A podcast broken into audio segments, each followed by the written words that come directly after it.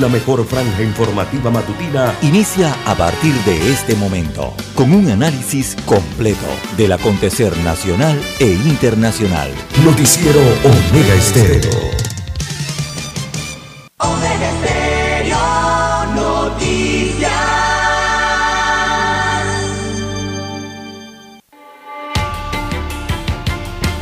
A continuación, los titulares, con los hechos que son noticias hoy.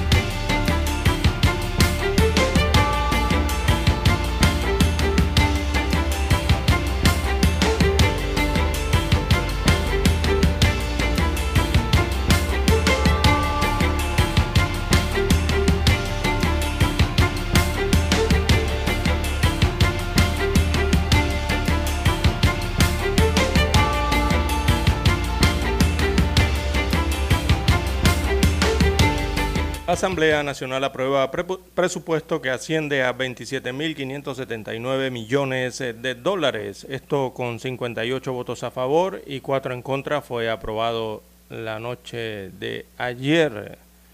Así que 9.400 millones de dólares están destinados al renglón de inversión.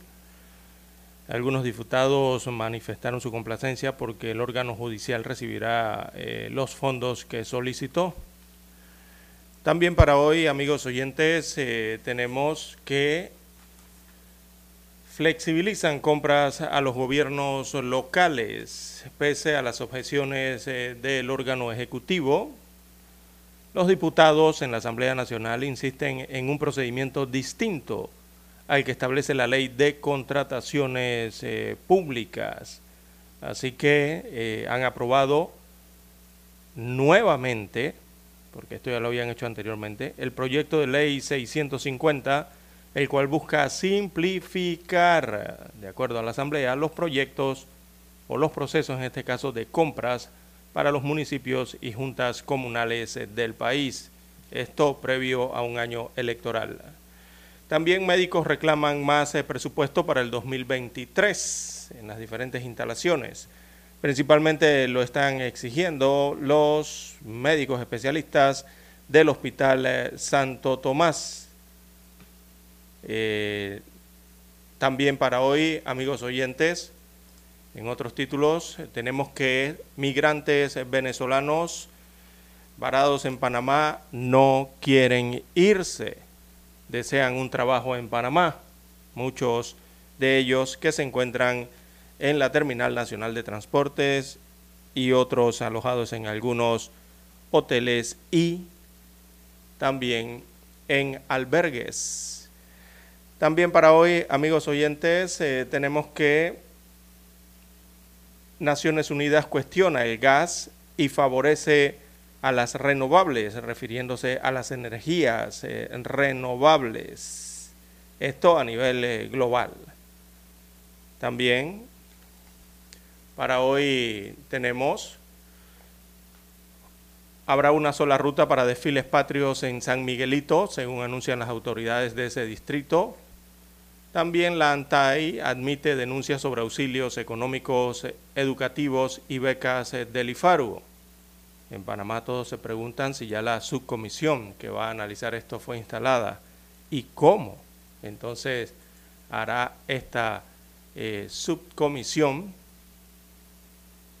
para cambiar, revocar o anular o transformar las resoluciones en firme sobre cada uno de los auxilios económicos, según anunciaron las autoridades.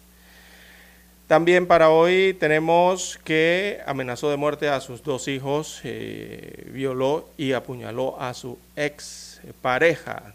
Lo atraparon a este desarmado, lo atraparon en Paso Canoas, allá en la provincia de Chiriquí.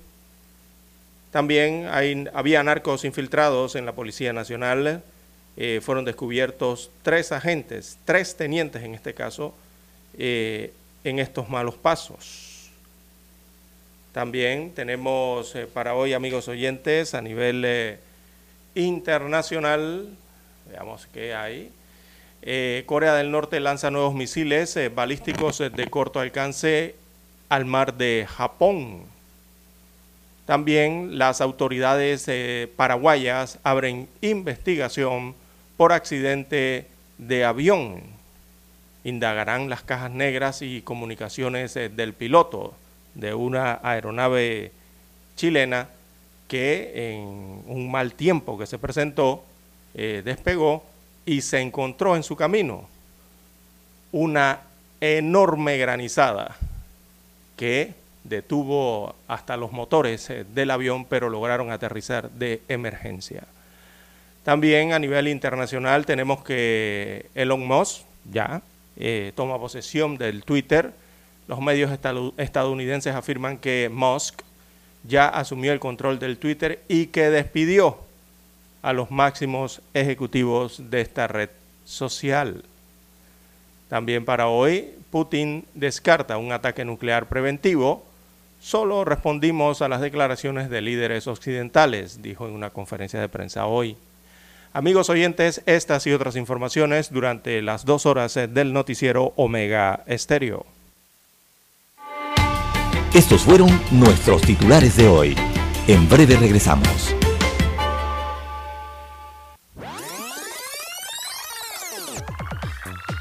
Omega Stereo tiene una nueva app. Descárgala en Play Store y App Store totalmente gratis. Escucha Omega Stereo las 24 horas donde estés con nuestra nueva app.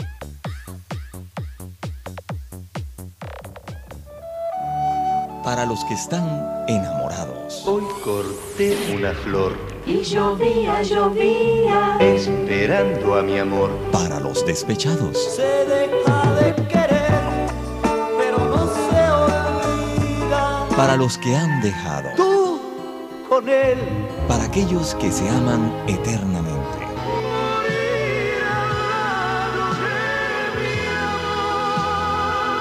Para los que hacen propuestas indecentes. Necesito saber si quieres ser mi amante. Clásicos. Clásicos.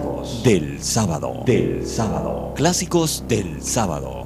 Todos los sábados por Omega Estéreo 107.3, la radio. Sin fronteras.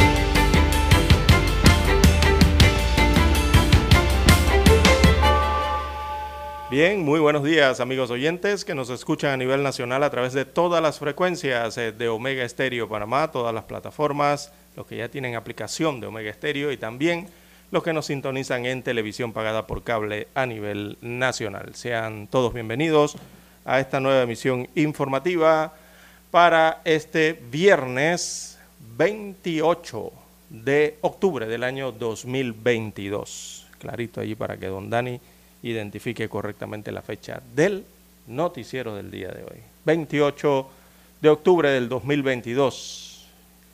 Yo no sé si es que Dani nos estaba preguntando, esclareciendo la fecha bien, eh, por el tema de su quincena, pero don Dani todavía, todavía, tiene que, todavía tiene que esperar hasta mañana, don Daniel. Acuérdense que aquí se elabora hasta los sábados. Así que usted sabe que don Daniel tiene muy pendiente eh, lo, los días 15 y los días 30 de cada mes. Son días que no se les olvidan nunca. Siempre los tiene pendiente en la mente a lo largo del mes. Bien, eh, en el control maestro nos acompaña allá en la técnica Daniel Araúz. En la unidad remoto se encuentra Muy buenos días a todos, Luis Lucho Barrios. Espero que estén muy bien todos. Y acá en el estudio 1 central de Omega Estéreo, en El Cangrejo, en el corregimiento de Bellavista, este es su servidor eh, César Lara, todos para llevarles adelante estas dos horas informativas de las noticias locales, las noticias internacionales, sus respectivos análisis y comentarios para el día de hoy. Dándole gracias al Todopoderoso, primero que nada, por permitirnos estar aquí. Eh, ¿verdad? Otra mañana más, otro día más de vida, así que gracias al Todopoderoso.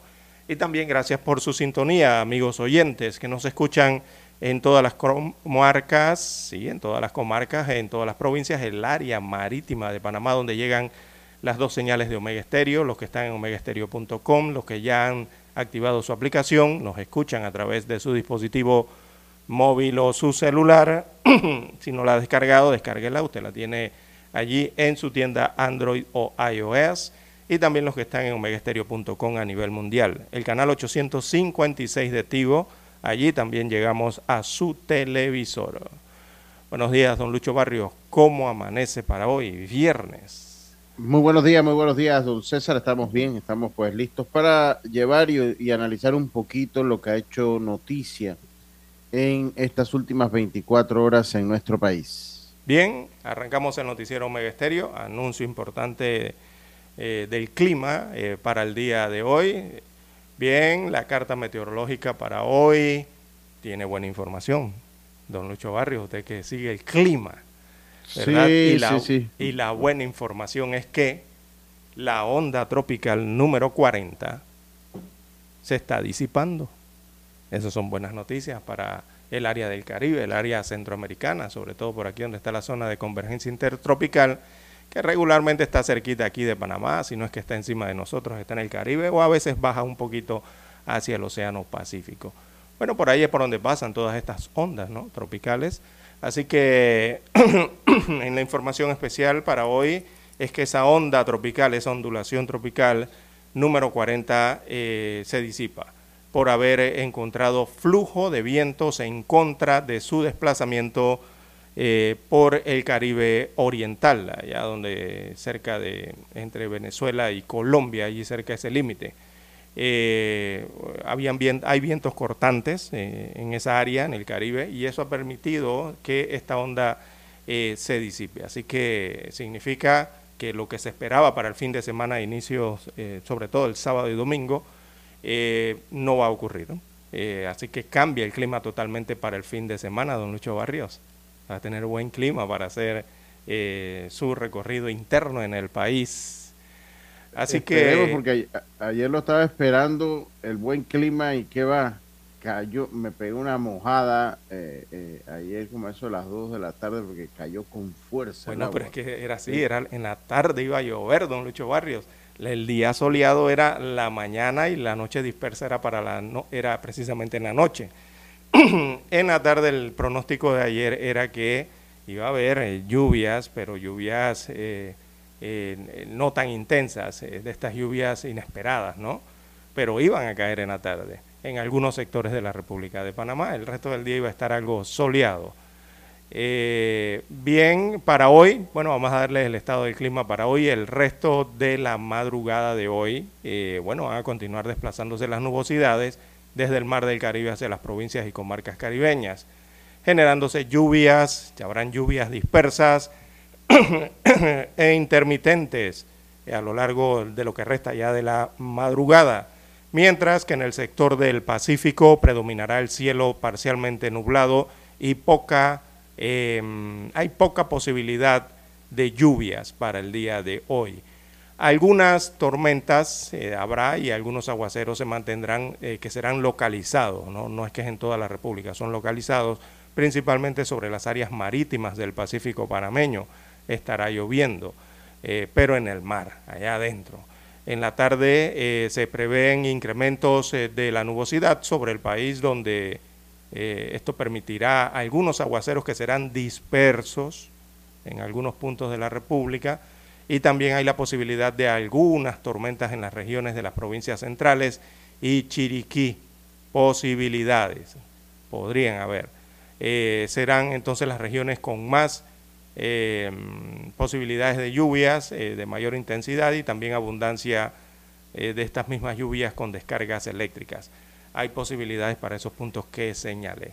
Pero en sí, en general, don Luis Barrios, bueno, se espera un día nuevamente eh, algo soleado en horas de la mañana. Algunos puntos habrán algunas lluvias. eh, por eso no hay que olvidar el paraguas, haga lo mismo que ayer, no lo olvide, porque alguna de esas lluvias dispersas lo puede sorprender. No son lluvias eh, de, de muchos minutos, ¿no? Son lluvias dispersas. Así que así estará el clima para hoy, pero la buena noticia dentro del clima de las últimas 24 horas para hoy es lo que está ocurriendo más allá en el Caribe, en la región, que es que la onda tropical número 40 eh, se disipa debido a los vientos cortantes y eso permitirá un mejor clima para el día sábado y también para el día domingo. Bien, eh, las 5.50, 5.50 minutos eh, de la mañana en todo el territorio nacional. Don Luis Barrios, vamos a una pausa y entramos con las notas locales.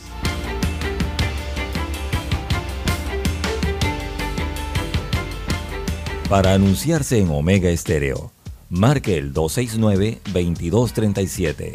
Con mucho gusto le brindaremos una atención profesional y personalizada. Su publicidad en Omega Estéreo. La escucharán de costa a costa y frontera a frontera. Contáctenos 269-2237.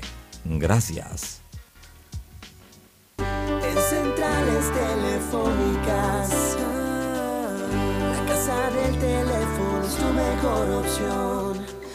Te asesoramos y ofrecemos buena atención. Con años de experiencia, trabajando para ti.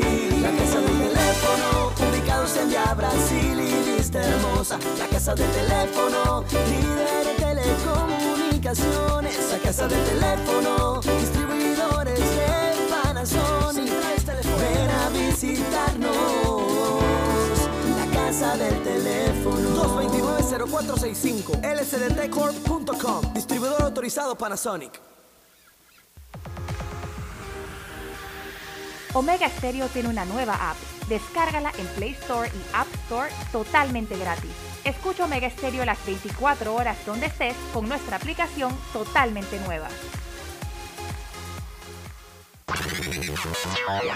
Desde el dominante Cerro Azul, Omega Estéreo cubre las provincias de Panamá, Colón, Darién, Panamá Oeste y las playas en los 107.3. Continúa desde el majestuoso Cerro Canajagua en los 107.5, cubriendo todas las provincias centrales hasta el imponente volcán Barú en los 107.3 para las provincias de Chiriquí, Bocas del Toro y Veraguas. Omega Estéreo para todo Panamá.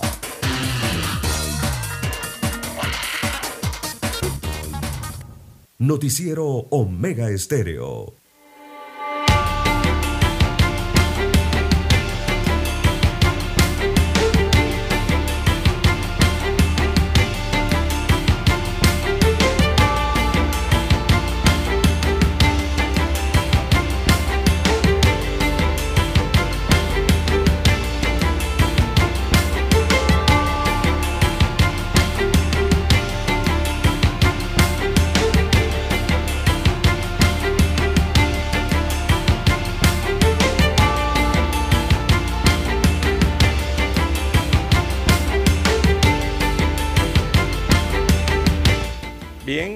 Las siete, perdón, las 5.54 minutos de la mañana, 5.54 minutos eh, de la mañana en todo el territorio nacional. Bien, don Luis Barrios, arrancamos las notas locales. Eh, bueno, hay de todo, hay notas de inmigración, notas de presupuesto, eh, sigue el tema del IFARO y los auxilios económicos, está la problemática con la caja del Seguro Social y las huelgas administrativas eh, en esta primera institución de seguridad social del país. Y eh, don Luis Barrios, bueno, por donde arrancamos por mm, los migrantes. Vamos a arrancar por los migrantes. La situación que está ocurriendo en Panamá con los eh, migrantes, emigrantes o inmigrantes, como usted quiera. Bueno, un total de 88 eh, migrantes han pedido refugio en la República de Panamá desde el año 2021.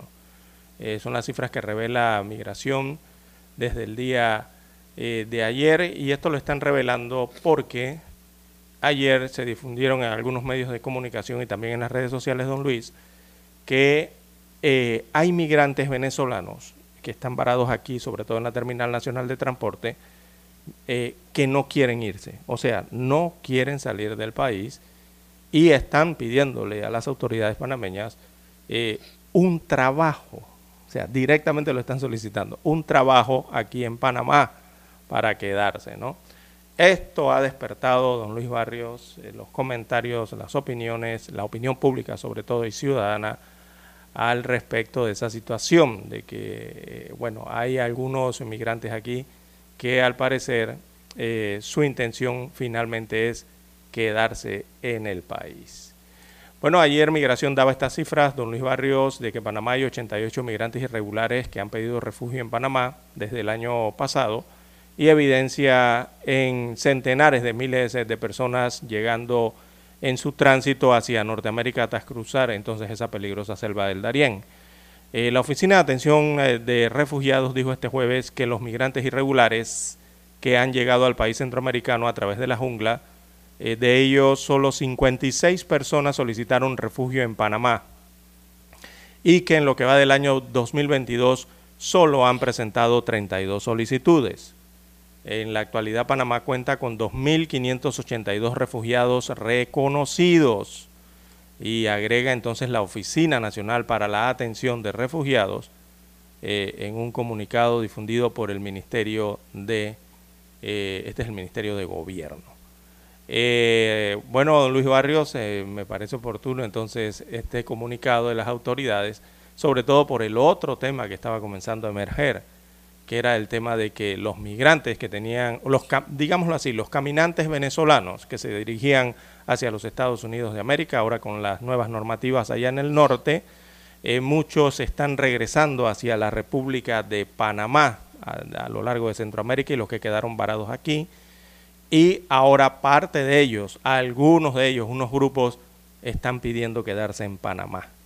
Por allí viene la situación. Entonces, eso lleva todo un trámite, don Luis Barrios, en el que tiene que intervenir migración, el Servicio Nacional de Migración, porque no es que, don Lucho, usted llegue a un país, usted llegue y le diga al gobierno, deme trabajo, eh, porque yo me quiero quedar aquí, de la nada, de la de, como por arte de vivir que ¿no? De la nada, eh, yo vaya a decir eso y vaya a ocurrir. No, todo eso tiene su proceso y usted lo sabe muy bien, usted que viaja que viaja mucho ¿no? Eh, entre países. Así que es la situación que se presenta, sobre todo con los migrantes eh, que están eh, pernoctando en la gran terminal nacional de transporte. ¿Usted qué le sí, parece? Eso, eso, es cierto. Aquí hay un proceso de un proceso que marca la, la solicitud de asilo, eh, eh, pues que sé que tienen las puertas abiertas a ese a, a, ese, a, ese, a ese protocolo que, que tienen nuestras autoridades de migración, pero también hay una, una situación, César, eso se sabía que iba a pasar. O sea, eso, sí, era, eso era probable que pasara, exacto. Era, era probable que iba a pasar y va a depender de las autoridades y el volumen, porque, o sea, también el problema es el volumen de migrantes que hay. Por las cifras que usted menciona, no es un volumen alarmante, o sea, la situación actual no es un volumen alarmante lo, lo que hay porque son cifras manejables. Sí, pero, pero esas cifras no, exacto, pero sí. esas cifras no incluyen eh, lo que desde ayer viene sonando en los medios de comunicación y claro. en las redes sociales. Esas cifras son Entonces, de días o semanas anteriores a quizás a este mes, que son las cifras Entonces, oficiales entre 21 de, entre el 2021 y 2022 pero no hasta el día de ayer, quizás de días o semanas anteriores. Entonces, sí, ayer, ahora, ahora, lo importante aquí. Este es otro tipo de migrantes, los que están ahora mismo. Sí, hay que tener un censo, un censo actualizado eso de la mismo. cantidad de personas. Eso, eso, es lo primero, la cantidad de, de, migrantes que tenemos. No sé si existe, porque creo que se ha salido un poquito de control. Eso, tienen eh, que estar atentos. Se, se, ha salido de control eh, un poco, o sea, están en, por lo menos en, en lugares en Caledonia, en la terminal en el aeropuerto. Yo estuve en el aeropuerto el día de ayer y también vi una gran cantidad de, de, venezolanos allá. Entonces, uno pedirle como que pedirle trabajo a las autoridades es un poco difícil, César. O sea, eso no, no es una situación fácil. Eh, dos, eh, pues todo, eh, ellos tienen una en contra que ellos entran de manera irregular. Ilegal, exacto. y eso entorpece cualquier procedimiento migratorio que ellos vayan a hacer.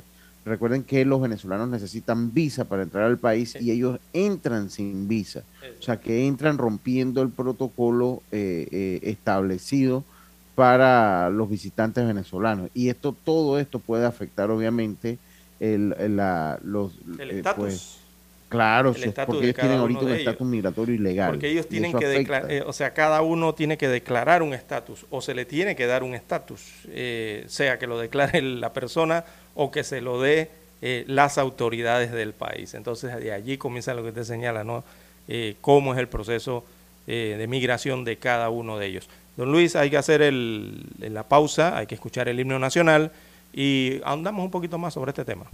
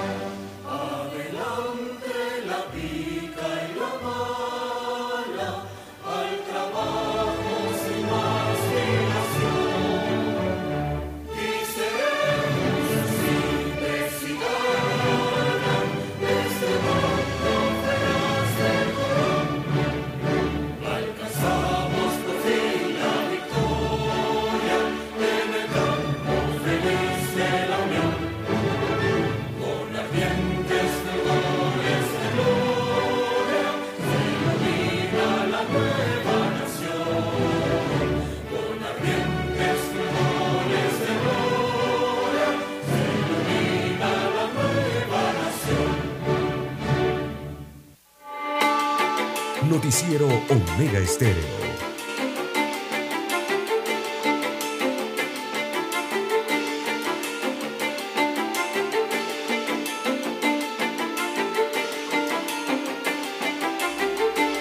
Bueno, Bueno, don Luis Barrios, Veamos, Veamos. la hora 6, 4, 6, 4 minutos eh, de la mañana en todo el territorio nacional.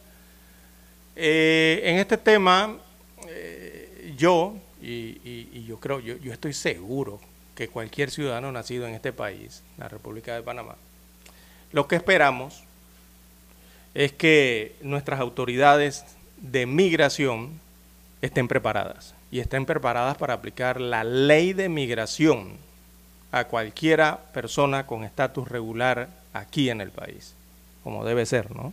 Así la aplican en Centroamérica, así la está aplicando los Estados Unidos de América, entonces Panamá no puede ser la que no la que decida ser más blanda o no aplicarla. No, las leyes se tienen que cumplir. Entonces, eh, don Luis Barrios, eh, por muy duro que suene o insensible que suene, hay que aplicar la ley. Y cuando usted se encuentra este tipo de casos de, de inmigrantes que no quieren seguir las leyes ni los parámetros del país, bueno, entonces deportarlos si no optan por la salida voluntaria del país. Esta salida voluntaria que actualmente hemos visto eh, se le está más que facilitando, don Luis Barrio, porque eh, en otros países no ocurre lo que están haciendo en el Panamá, de que les ponen albergues, les llevan comida, les dan atención médica, les habilitan vuelos humanitarios a bajos costos. No, no, no, esto nada más ocurre aquí en Panamá. Eh, vaya a Colombia y pregunte cómo es el proceso con ellos allá en Colombia para que usted vea las respuestas, don Luis Barrio, o en Centroamérica, de lo que está pasando. Entonces aquí en Panamá, por supuesto que sabemos que son personas, que son seres humanos, que son hermanos latinoamericanos y tratamos de brindarle la ayuda ¿no? en la situación en la que están pasando. Pero hay que respetar las leyes de migración del país, ¿verdad? Eh, vemos aquí, eh, don Luis Barrios, eh, mire, en esta coyuntura, el inmigrante indocumentado, ya sea venezolano, sea de cualquier nacionalidad, oiga, e- ellos deben estar conscientes de que deben abandonar el país. Y si no están conscientes de eso, entonces las autoridades de migración deben hacérselo entender, deben hacérselo comprender claramente a cada uno, ¿verdad? ¿Por qué? Porque deben hacerle explicarles que pueden enfrentar, si no cumplen con las reglamentaciones, pueden enfrentar una posible deportación obligada o una repatriación desde Panamá. Y cuando esas ocurren, esas situaciones ocurren, don Luis Barrio, usted sabe más que nada que se pierde la oportunidad para volver al país, ¿verdad? De manera legal o ya te comienzan a colocar en una lista. Recordemos que en migración también hay delitos por migración y uno de ellos es estar ilegal dentro del país. Entonces, eh, para eso lo mejor es que, la mejor recomendación que se les puede dar es que mm, salgan de forma voluntaria, como lo están haciendo, muchos lo están haciendo voluntariamente, y que puedan así entonces solicitar regresar al país, pero de forma legal en el futuro, si así lo desean. Y así no tendrán ningún obstáculo de hacer todos los trámites que quieran hacer en la República de Panamá y que las leyes permiten. Pero si usted insiste en mantenerse de indocumentado aquí, desaparecérsele a las autoridades, téngalo por seguro que le van a aplicar la ley don Luis Barrios y eso va a ser peor para la persona, porque allí te esperan en los aeropuertos, en los puertos de entrada, en las fronteras, eh, con tu, eh, con tu récord de, migran- de migración. Y allí entonces ya encontrarás lo que hiciste, ¿no? Y eso te eh, causa más problemas si deseas hacer algún trámite en Panamá. Así que es lo mejor que puedan hacer los migrantes, estar conscientes de esa situación. Aquí en Panamá los estamos tratando de ayudar en la situación que presentan. eh, y eh, lo mejor es hacer su salida de forma voluntaria, ya que quedaron varados aquí y quieren retornar a su país. Hacerlo de forma voluntaria es lo mejor. Y las autoridades estar pendientes de esa situación, ¿no? Aquí hay muchos vuelos humanitarios, don Luis Barrio, que se están asignando para esta eh, salida voluntaria de migrantes eh, del país, eh, muchos vuelos charter de carácter humanitario. Recordemos que aquí los vuelos en la región, la mayoría de los vuelos salen de la República de Panamá hacia Venezuela, es donde hay más vuelos. Imagínese usted que aquí en Panamá hay vuelos desde David, Venezuela, sí, desde de Chiriquí. Eh, hay vuelos hacia, hacia Caracas, Venezuela. Entonces eh, es la república donde pueden eh, abordar estos aviones de forma más expedita, ¿no? Hay otra problemática, bueno, para el lado de Colombia con esta temática, porque recordemos que allá la aerolínea de bandera colombiana, la Avianca, aún no vuela hacia Caracas y hacia ningún punto de Venezuela. Todavía no lo están haciendo. Entonces les es más complicado no hacerlo desde Colombia. Aunque allá está la otra aerolínea que tiene que ver con, bueno, que tiene bandera colombiana, realmente es un holding panameño, ¿no? que es el Sí, de Copper. Line con Wingo. La aerolínea está Wingo, que tiene su base en Colombia, y esa aerolínea sí está viajando desde eh, Colombia hacia Venezuela. Eh, Wingo tiene vuelos allá desde, desde Bogotá y también desde Medellín, que van hacia Caracas, y el otro creo que va hacia Valencia, en Venezuela, si mal no recuerdo. Ellos sí están volando. Eh, es un poco más complicado hacerlos desde Colombia, quizás por eso muchos están prefiriendo llegar hasta Panamá para desde aquí poder abordar un avión eh, de forma más expedita o directa hacia Venezuela, porque si no tendrían que hacer escalas. Si usted viene desde Guatemala, tendría que hacer escala en Panamá y irse para Venezuela. Si viene de Costa Rica, San José, lo mismo, porque ninguna de esas naciones centroamericanas tiene vuelos hacia Venezuela. Eh, quizá por eso están regresando más hacia Panamá, ¿no? Bien, las 6.10, 6.10 minutos eh, de la mañana en todo el territorio nacional. Eh, Veamos cómo se desarrolla esta semana con los inmigrantes. Bien, don Luis Barrios, ¿qué más temas tenemos para la mañana de hoy?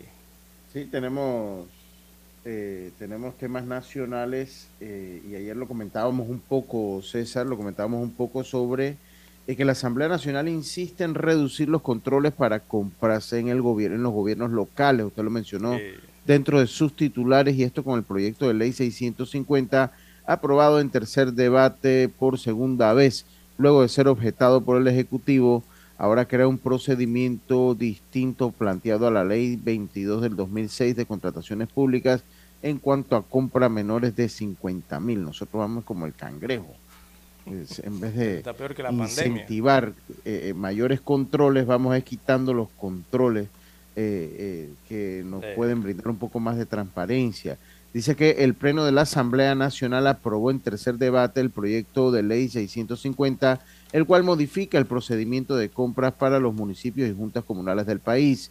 Dicha iniciativa legislativa presentada por el presidente de la Comisión de Asuntos Municipales, el perredista Javier Sucre, ya había sido objetada parcialmente por el presidente de la República, Laurentino Cortizo. La Asamblea aprobó nuevamente el proyecto de ley con modificaciones. Se aprobaron distintos procedimientos para compras menores a los 50 mil.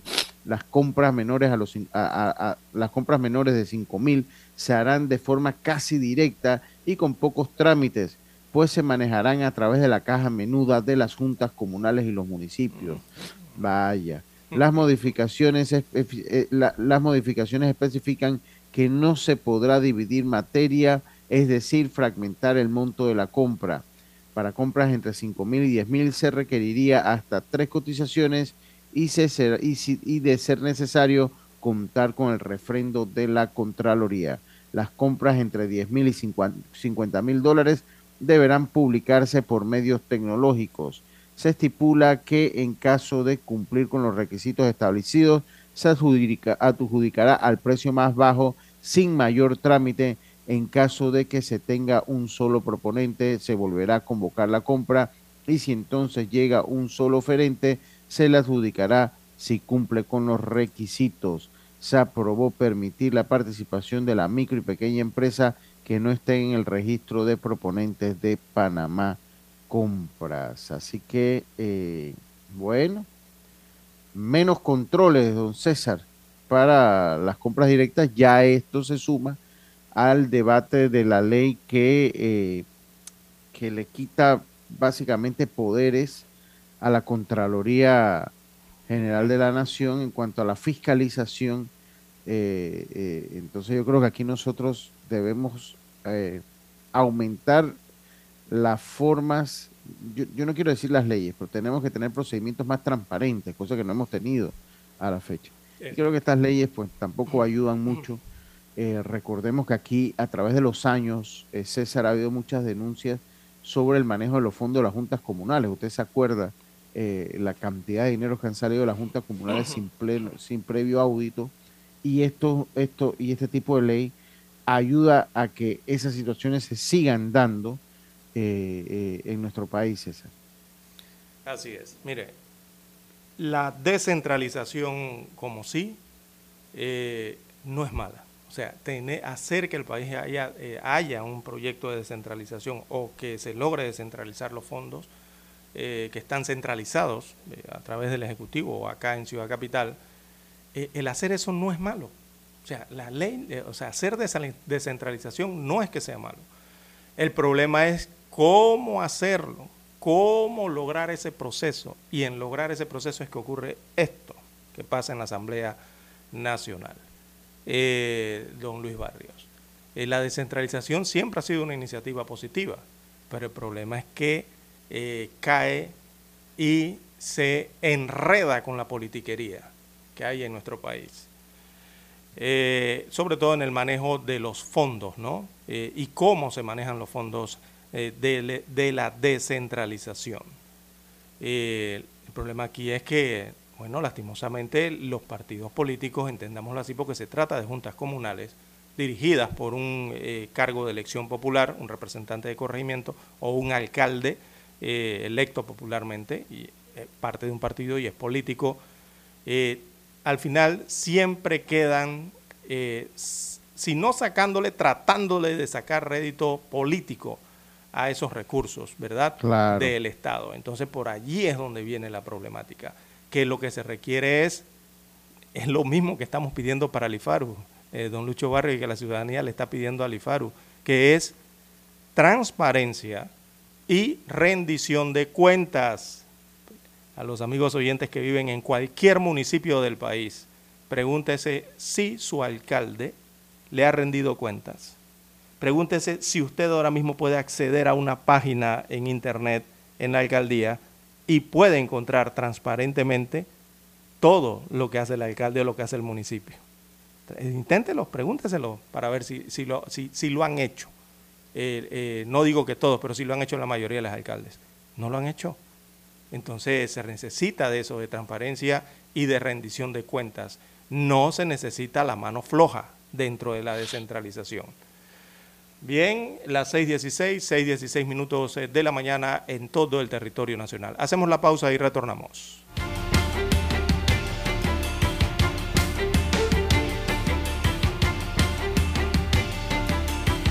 La mejor franja informativa matutina está en los 107.3 FM de Omega Estéreo.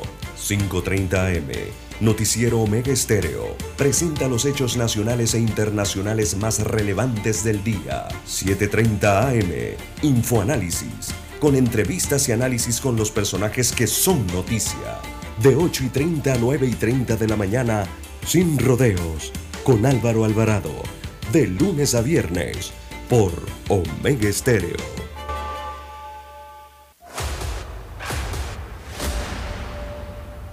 Desde los estudios de Omega Estéreo, establecemos contacto vía satélite con la voz de América. Desde Washington, presentamos el reportaje internacional.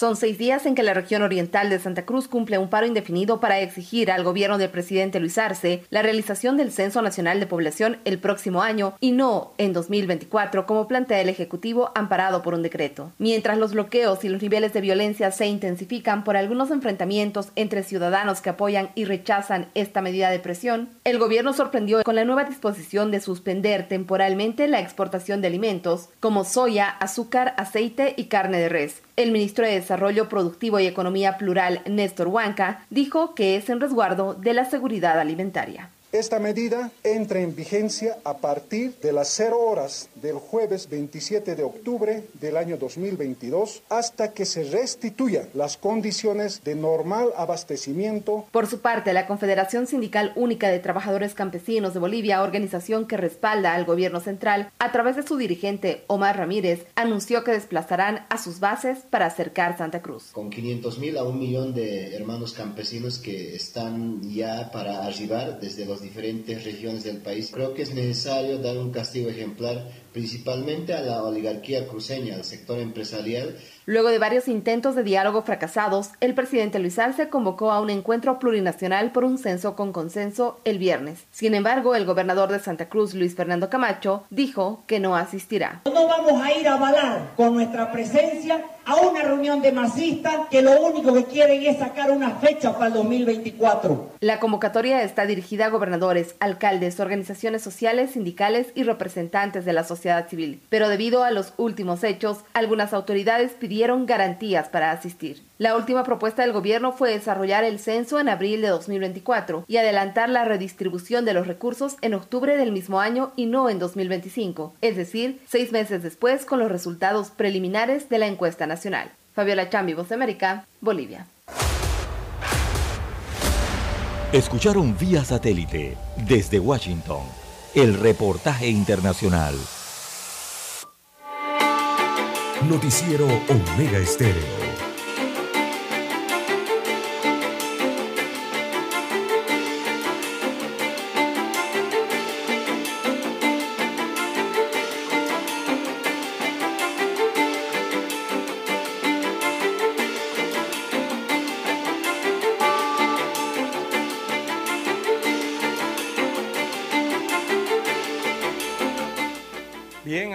Oyentes, las 6.20, 6.20 minutos de la mañana en todo el territorio nacional.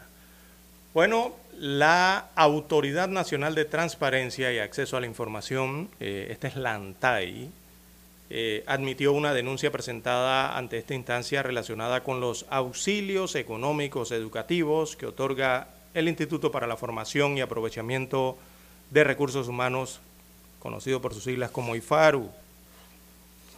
Así que según eh, se detalló la, eh, durante la investigación que efectuarán, eh, tienen incluidas varias diligencias que tienen como objetivo comprobar los hechos denunciados y que se haga una rendición de cuentas, dice la ANTAI, que va a investigar por allí. Además, durante esta investigación administrativa, la ANTAI está interesada en que se dé a conocer cuál es el procedimiento que se utiliza para la asignación de los auxilios económicos y becas, cuáles son los criterios para su otorgamiento y los funcionarios que intervienen en este proceso. Es que hay una dirección, una oficina de auxilios económicos, tiene personal y todo, hay, de todo, hasta un jefe. Así que la ley 33 del 2013 faculta a la para investigar y de esa forma contribuir a que la administración pública se ejecute en el marco de legalidad e integridad, examinando la gestión administrativa de las instituciones, dice el comunicado emitido desde esa institución. Así que, bueno, relacionados con este caso, don Luis Barrios, ya recordemos que el lunes Abdiel González eh, es un abogado, él presentó ya una denuncia criminal ante la Procuraduría General de la República contra Bernardo Meneses, que es el director del IFARU, por la presunta comisión de delitos de peculado de uso, abuso de autoridad de funcionarios públicos y cualquier otro delito en que haya incurrido, según denunció. También el abogado Ernesto Cedeño solicitó una auditoría al programa de los auxilios económicos educativos del IFARU, y esa la presentó ante la Fiscalía General de Cuentas para que esa Fiscalía también investigue. Eh, allá entonces eh, la Fiscalía tendrá que pedir eh, en el orden, ¿no? según las normas, tendrá que pedir a la Contraloría General de la República un audito con respecto a este programa para comprobar si se otorgaron adecuadamente o si hubo alguna irregularidad. Eso es el proceso, o sea, como se presentó la, la, denuncia en la Fiscalía, ahora la Fiscalía tiene que solicitarle a la Contraloría esa auditoría, si en tal caso avanza la investigación allá. Eh, y aquí llega una gran situación, que es precisamente que todos esos auxilios económicos educativos fueron refrendados por la Contraloría General de la República. Todos, todos los que viajaron y están en el exterior, en universidades, y todos los 2.500 que aseguró existen, eh, según el director del IFARU, todos ya tenían el sello y el refrendo de la Contraloría, o sea que eso ya se desembolsó eh, por parte del presupuesto. Ahora, está, ahora lo más probable es que la Fiscalía le va a pedir, si en tal caso avanza esa solicitud de Cedeño, al propio que aprobó que haga una auditoría, después de haber aprobado todo. Bien, al día siguiente, el abogado Gonzalo Moncada Luna, a título personal, recordemos, también presentó el día martes una denuncia ante la Procuraduría General de la Nación, ese es el Ministerio Público. Eh, también relacionada con este mismo tema, eh, eh, él la basó en la presunta comisión de los delitos de peculado y de tráfico de influencias, que es otro delito grave también aquí en Panamá. Eh, y así hay hasta, yo creo que ya van cuatro denuncias formales que se han presentado ante diversas instituciones, una ante la ANTAI, ahora la ANTAI dice que va eh, a investigar porque ha admitido esa denuncia presentada ante eh, sus instancias, don Luis Barrios. Y todavía siguen una cantidad de preguntas sin respuestas en cuanto a este tema de los auxilios económicos. ¿Y qué van a hacer las autoridades entonces en la investigación para conocer la transparencia que tiene que haber allí con esto y la rendición de cuentas que tiene que haber con esos dineros de los auxilios económicos, sobre todo cómo se entregan también, ¿no?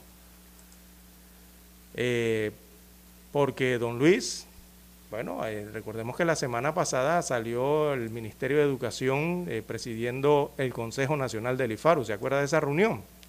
Sí, correcto, Eh, claro que sí. Y en esa reunión ellos, eh, ahí no estaba el director del IFARU, que estaba supuestamente con quebrantos de salud o estaba en una Sí, recuperación. operado ¿no? la vista. Andaba en una recuperación, creo, de unas eh, operaciones. cirugía una ocular, ciru- exacto. Unas cirugías en sus ojos. Ya no usa lentes, por cierto. ¿ah? Eh, así que en ese Consejo Nacional, ellos, las autoridades allí sentadas, habían anunciado que se crearía una subcomisión para la política de becas del país y que esa subcomisión solicitaría una auditoría al programa de auxilio económico y que esa subcomisión eh, presentaría al final un informe. Así que ese máximo organismo del IFARU, eso es como la junta directiva ¿no? de- del IFARU, eh, ellos habían anunciado, yo me acuerdo muy bien, que aquellos casos de auxilio económico otorgados que pudieran ser o, que puedan ser sufragados por los beneficiarios, fueron las palabras creo que de un viceministro, eh, se pudieran convertir en créditos educativos, o sea, se podrían convertir los auxilios económicos a préstamos. Entonces hay que darle seguimiento a esa comisión, que por cierto esta semana no han dicho nada, no he escuchado nada al respecto eh, del seguimiento de esto y todos queremos saber cómo ese Consejo Nacional del IFARU va a cambiar o va a revocar esos auxilios económicos educativos. ¿Cómo van a hacer allí para anular esas resoluciones que están en firmes? Porque fueron firmadas por el director del IFARU, don Luis Barrios, porque para eso, para hacer eso, eh, se supone que están en sesión permanente, ¿no? Por eso queremos información al respecto. Eh, y saber cómo van a hacer eso. ¿Cómo van a anular un subsidio económico? Y transformarlo sobre todo de subsidio económico a un préstamo. ¿Cómo lo van a transformar? Cuando hay resoluciones en firmes. Aquí para hacer esas anulaciones o estas transformaciones o esas revocaciones o como usted lo quiera ver o esos cambios, aquí hay leyes eh, en el país que establecen cómo se hacen los actos administrativos en el Estado. Entonces, eh, yo la verdad es que quiero ver cómo van a hacer eso. Eh, es la gran pregunta que también tiene el pueblo panameño, porque si no continúa esa comisión eh, en la investigación y se diluye o se pierde en el tiempo, entonces nos estarán dando a entender que habría sido puro cuento o que solamente quisieron salir a apagar el fuego, ese incendio que estaba hace algunos días atrás con llama alta, ¿no? Quizás con estos anuncios y estas reuniones del Consejo Nacional del IFARU. Por eso hay que darle seguimiento a lo que ellos dijeron y hay que darle seguimiento a sus reuniones para ver si eso que anunciaron realmente lo van a hacer. ¿Qué comentario nos tiene Don Lucho Barrios sobre el tema? Sí, no, yo, yo, coincido eh, pues, con, parte de lo que usted plantea, eh, eh, César, y, y definitivamente eh, a mí me parece que la revisión debe ser inminente, o sea, de- de- debe ser inminente. eh, yo sí creo que hay, hay formas legales que usted puede pues transformar esos auxilios económicos en un préstamo, es lo que debe privar y garantizar que se pague. O sea, aquí tiene que garantizarse a sí mismo como lo hace cualquier panameño que pide un préstamo. Tiene que garantizarse que se pague. Eh, ojalá, porque yo lo que no he visto es voluntad. O sea, todavía el presidente de la República ni siquiera ha tocado el tema. O sea, en todo lo que va, ya este es un problema que tiene, creo que va para tres semanas. El presidente Sí, de la. República no ha tocado el tema eh, este. eh, pues creo que más allá de la indignación de la ciudadanía, los únicos que protestaron fueron la gente del Suntrack, ¿se acuerda que lo comentamos aquí? O sea, a pesar, la indignación ha sido muy de redes sociales, pero no de una forma activa. Y eso me preocupa un poco que se disipe el tema y que no se busquen los controles para hacer de este sistema, o se elimina del todo, se elimina del todo porque no está cumpliendo con su función, no está cumpliendo con la función para la que fue creado. eh, esto, O sea, esto está cumpliendo la función de ser una herramienta eh, que, que incentiva el amiguismo político. Entonces, si no funciona eh, esto de los auxilios económicos que se elimine, pero necesitamos que las autoridades sean proactivas y hasta el momento pues no se ha hecho. O sea, hasta el momento, pues a la asamblea, pues ellos han estado callados. Eh, el presidente no se ha manifestado en torno al tema, el contralor no se ha manifestado en torno al tema. Entonces creo que va a ser como otra de las tantas cosas que pasan en este país, pues no va a pasar nada. Es esa, o sea, Así aquí no va a pasar nada, porque Sobre usted todo está con- viendo y todavía, y usted sabe que es lo más indignante, que el director del IFARU sigue siendo el mismo. O sea, que ni siquiera la, la, la renuncia, ni siquiera la renuncia. Exacto, él debe renunciar. En mi opinión Claro. muy personal, él no debería estar en ese cargo ya. O debería estar separado o debería haber renunciado a esa De manera voluntaria, echarse a un lado para que se investigue lo que se tenga que investigar. Pero no, y no va a pasar, o sea, porque es que... No, él está en su oficina, ayer fue a su oficina. Sí, pues Imagínese usted. Entonces aquí eh, hay que ver cómo van a hacer ese procedimiento y si lo van a hacer realmente, eh, porque eh, la firma lleva la competencia del director del IFARU. Hay que ver cómo se revoca eso, si en tal caso lo van a hacer.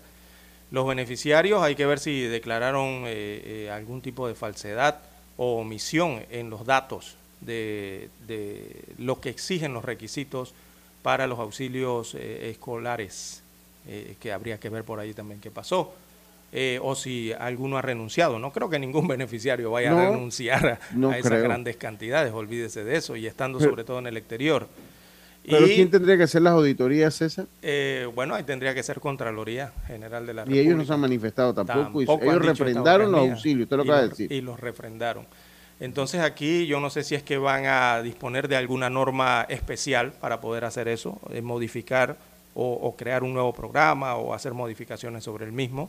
No sabemos si puede hacer por allí la situación. Eh, pero en sí eh, los actos administrativos ya fueron hechos. Entonces hay que ver cómo va- esa comisión va a abordar esa situación. Sobre todo, don Luis Barrio, cuando en el tema de las becas, en el tema de las asistencias educativas y en el tema de estos auxilios económicos educativos, resulta ser que de todos los programas de beca que tiene el IFARU, el único que tiene una reglamentación especial, adivine cuál es. Los auxilios económicos. Los auxilios económicos. Ahí hay una reglamentación especial que yo la he rebuscado por todas las páginas del IFARU y no aparece. Esa es una reglamentación especial que tienen allá en las oficinas del IFARU al momento de otorgar esto y ver si cumplen. Entonces hay que ver esa reglamentación especial que, dice realmente, ¿no?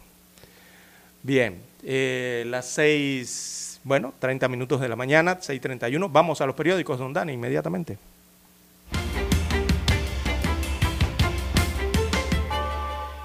Para anunciarse en Omega Estéreo, marque el 269-2237. Con mucho gusto le brindaremos una atención profesional y personalizada. Su publicidad en Omega Estéreo. La escucharán de costa a costa y frontera a frontera. Contáctenos 269-2237. Gracias. 7:30 AM. Infoanálisis, con entrevistas y análisis con los personajes que son noticia. La mejor franja informativa matutina está en los 107.3 FM de Omega Estéreo, cadena nacional. Desde los estudios de Omega Estéreo, establecemos contacto vía satélite con la voz de América. Desde Washington, presentamos el reportaje internacional.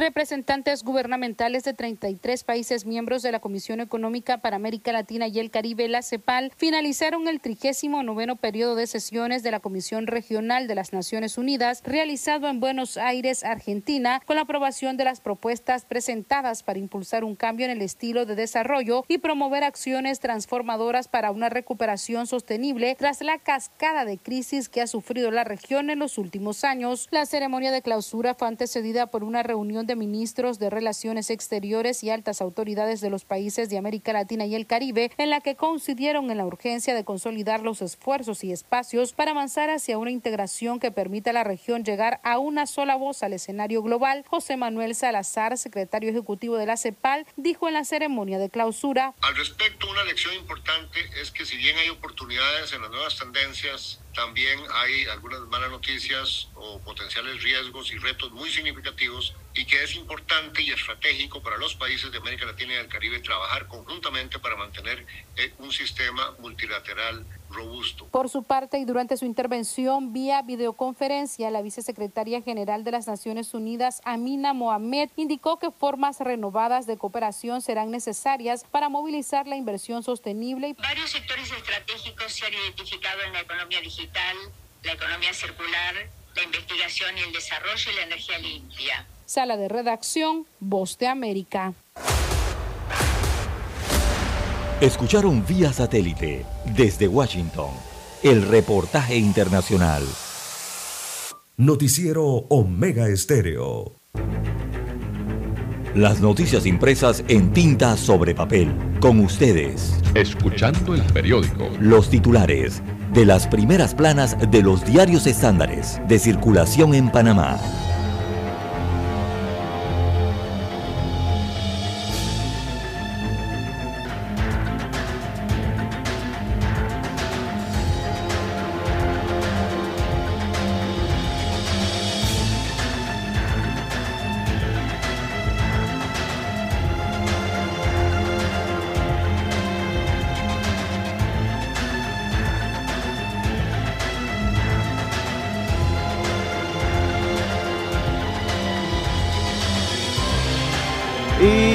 Estamos de vuelta 6.36 minutos de la mañana, 6.36 minutos de la mañana y damos paso a nuestro segmento Escuchando el periódico. Comenzamos con lo que los titulares del diario La Prensa para hoy viernes 28 de octubre de 2022. Dice que Ariadne García sería ratificada con un procedimiento abreviado cuando solo faltan tres días para que venza el periodo de sesiones ordinarias de la Asamblea Nacional, el Pleno Legislativo aprobó una resolución que permite, permite el uso de un procedimiento abreviado para que la Comisión de Credenciales ratifique a Ariana García como magistrada de la Corte Suprema de Justicia en reemplazo de Ayú Prado. Veía un, una intervención de Juan Diego Vázquez en torno a este tema eh, atinado porque eh, cuando se trata de la ratificación de un magistrado, eh, debe hacerse el procedimiento ordinario. Eh, todo esto en pro de la transparencia y de que se y de que se produzca pues los debates pertinentes, pero aparentemente la asamblea lo va a hacer a través de la comisión de credenciales. No pasaría a pleno Ariadne García. Dice, flexibilizan compras a los gobiernos locales. Pese a los objetivos del presidente Laurentino Cortizo, los diputados insisten en un procedimiento distinto al que establece la ley de contrataciones públicas. El Pleno de la Asamblea Nacional aprobó nuevamente el proyecto de ley 650, la cual busca, la cual busca simplificar los procesos de compra para los municipios juntas comun y juntas comunales del el país. Esto lo habíamos comentado ya. Eh, claramente, pues no hay una uniformidad entre la Asamblea y el Ejecutivo. Dice que los médicos reclaman más presupuesto para el 2023. Esto en el Hospital Santo Tomás. En una asamblea extraordinaria, la Asociación de Médicos Especialistas del Hospital Santo Tomás en Caledonia decidió que de no llegar a una solución ante la reducción del presupuesto a este centro hospitalario, se van a ir a paros de labores por 24 horas prorroga- prorrogables la próxima semana. La medida de fuerza fue comunicada por Juan Carlos mm, Juan, Juan Carmelo Wong, presidente de la asociación. Naciones Unidas cuestiona el gas y favorece las renovables para el programa de las Naciones Unidas para el Medio Ambiente, la ruta debe que es la ruta que debe seguir Latinoamérica sobre el uso frecuente de energías renovables y no el gas natural que ha comenzado a tomar fuerza en la región en los últimos años. El secretario de Energía, Juan Rivera Staff, reconoce que el gas natural juega un rol importante en la matriz eléctrica del país, con mejor, menores costos y menos contaminación que los combustibles líquidos que ha reemplazado. Cremación de banderas. Viene las fiestas patrias. Como antesala de las fiestas patrias, se celebró en la tarde del jueves 27 de octubre en el Palacio de la Gobernación de la provincia de Panamá el acto solemne de cremación de banderas en desuso que implica recoger las cenizas y enterrarlas en una ceremonia.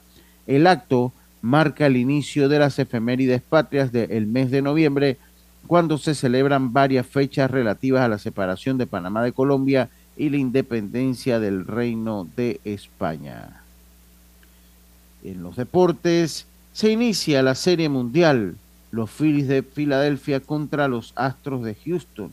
Aquí un panameño va a ver acción, que lo es Edmundo Sosa. Sí, sí. Se sí. convierte, sí, en el primer panameño que ve acción en Serie Mundial desde que lo hizo Carlos Ruiz allá en el 2009, Edmundo Sosa. En panorama, Blue Apple no admite amparo de Ricardo Martinelli eh, eh, Linares. Así que eso en panorama, mientras que en economía damos una mirada regional para los problemas globales. Vivir más. Samuel Foso, una exposición fotográfica disruptiva. Y terminamos entonces con los titulares del diario La Prensa para el día de hoy, con el hoy por hoy, que eh, señala que en las postrimerías de la pandemia por el COVID-19, la Asamblea Nacional ha transmitido con toda claridad cuáles son sus prioridades para el próximo año. Y estas no tienen nada que ver con hospitales, salud, ni con servicios de inversiones, ni personal.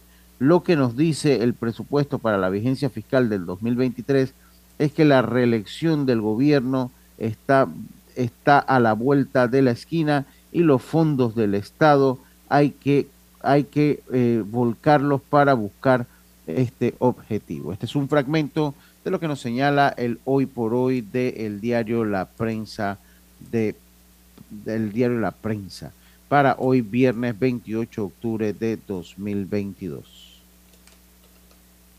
Bien, amigos oyentes, en más titulares eh, para la mañana de hoy, bueno, eh, avanzamos con el diario La, Pren- La Estrella, perdón, la decana de la prensa nacional, eh, para hoy 28 de octubre.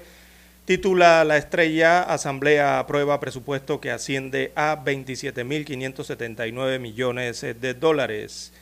Esto lo hicieron con 58 votos a favor y 4 en contra. Así el órgano legislativo aprobó en tercer debate, tercer y último debate, el proyecto de ley número 843 que establece el presupuesto general del Estado para la vigencia fiscal 2023.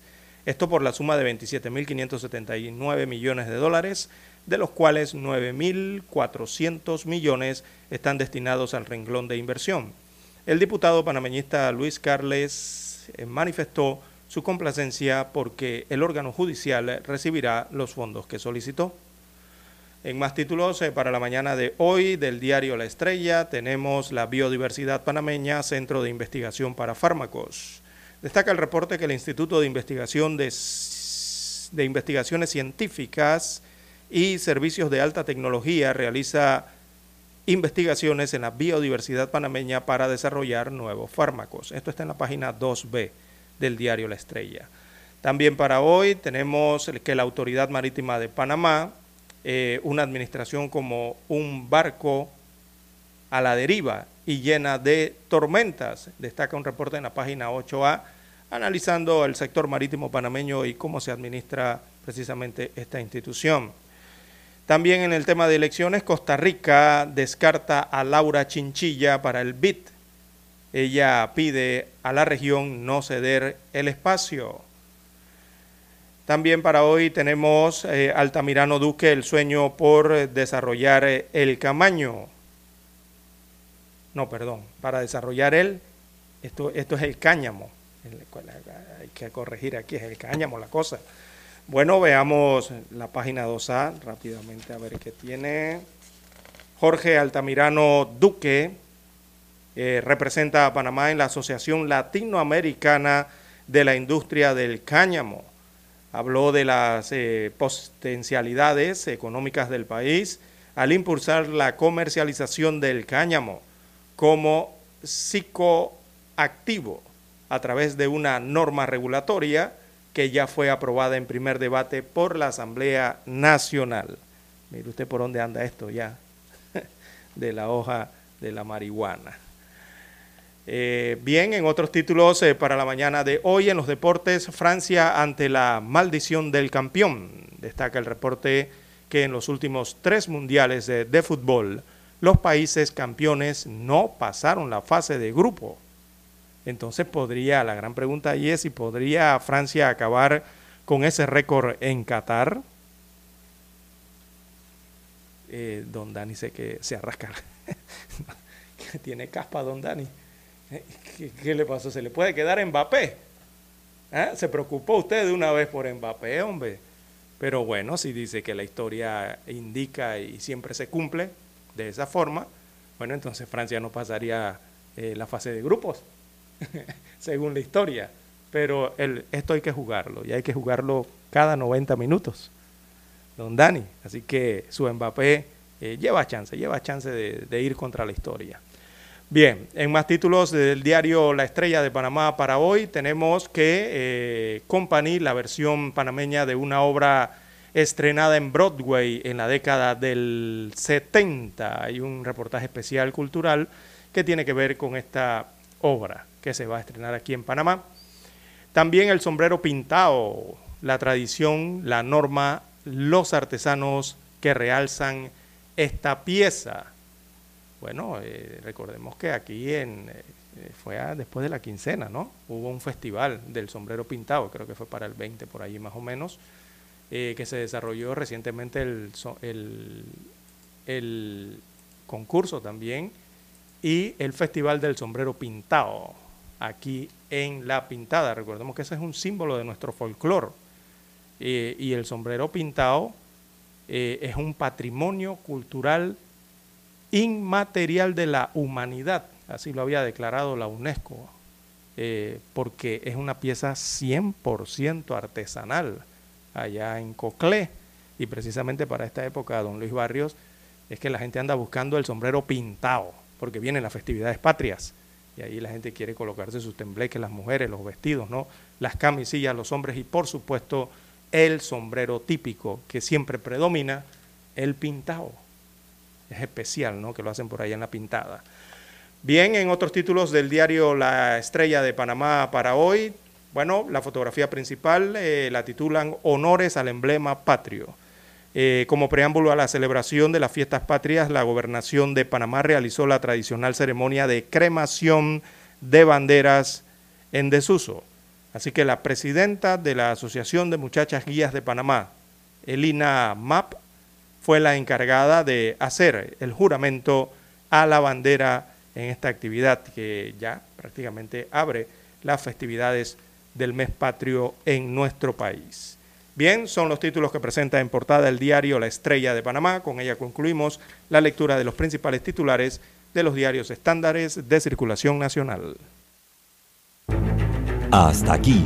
Escuchando el periódico. Las noticias de primera plana, impresas en tinta sobre papel.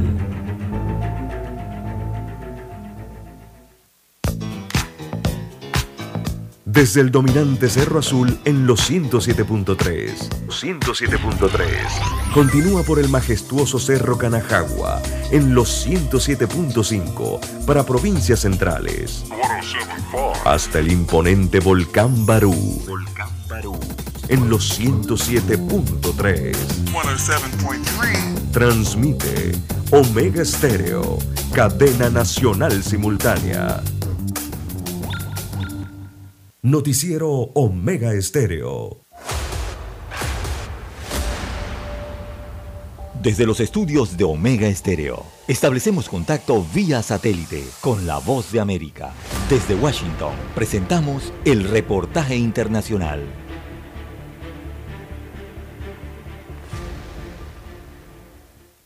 Si se anima más gente, más latinos a votar, claro que sí se puede. Como mucha mi, mi familia no, no vota, no, no quieren votar. Yo, yo creo que sí puede ser un cambio si, si los latinos sí votan. Estos estudiantes en Arizona creen que el poder del voto hispano en ese estado será decisivo en las elecciones de medio término. Y que se escuche mi voz. Aún más porque esta será su primera vez ejerciendo el derecho. Estimaciones de la Asociación Nacional de Funcionarios Latinos Electos, NALEO, indican que más de 664 mil electores hispanos en Arizona votarán en estos comicios, lo que podría marcar un antes y un después en la participación de ese grupo. Los latinos en Arizona son jóvenes con una edad promedio de 27 años y en los últimos comicios la participación de nuevos votantes ha aumentado. Y va a ser muy importante que los candidatos y los partidos políticos pongan atención sobre cuáles fueron los temas de prioridad para este, este grupo, especialmente los jóvenes. Carolina Rodríguez dirige la organización Mi Familia Vota. Su campaña concentrada en latinos ha logrado registrar a más de 35 mil nuevos votantes este año. ¿Cuáles son los temas que los animan a votar en estas elecciones? Como mi familia es de México, um, los problemas de los indocumentados ayuda a la gente indocumentada. Para mí es la economía. La economía porque pues todo está bien caro. Los derechos para vivir para cada persona hay uh, problemas de el aborto y la inflación, la violencia armada y el empleo son las principales prioridades entre los votantes hispanos en Arizona, de acuerdo con una reciente encuesta de la organización Unidos. Ellos no están interesados en saber en qué partido político están, están interesados en los temas, quieren saber cómo van a ayudar a mejorar sus vidas. Jorge Agobián, Voz de América, Tucson, Arizona. Escucharon vía satélite desde Washington el reportaje internacional.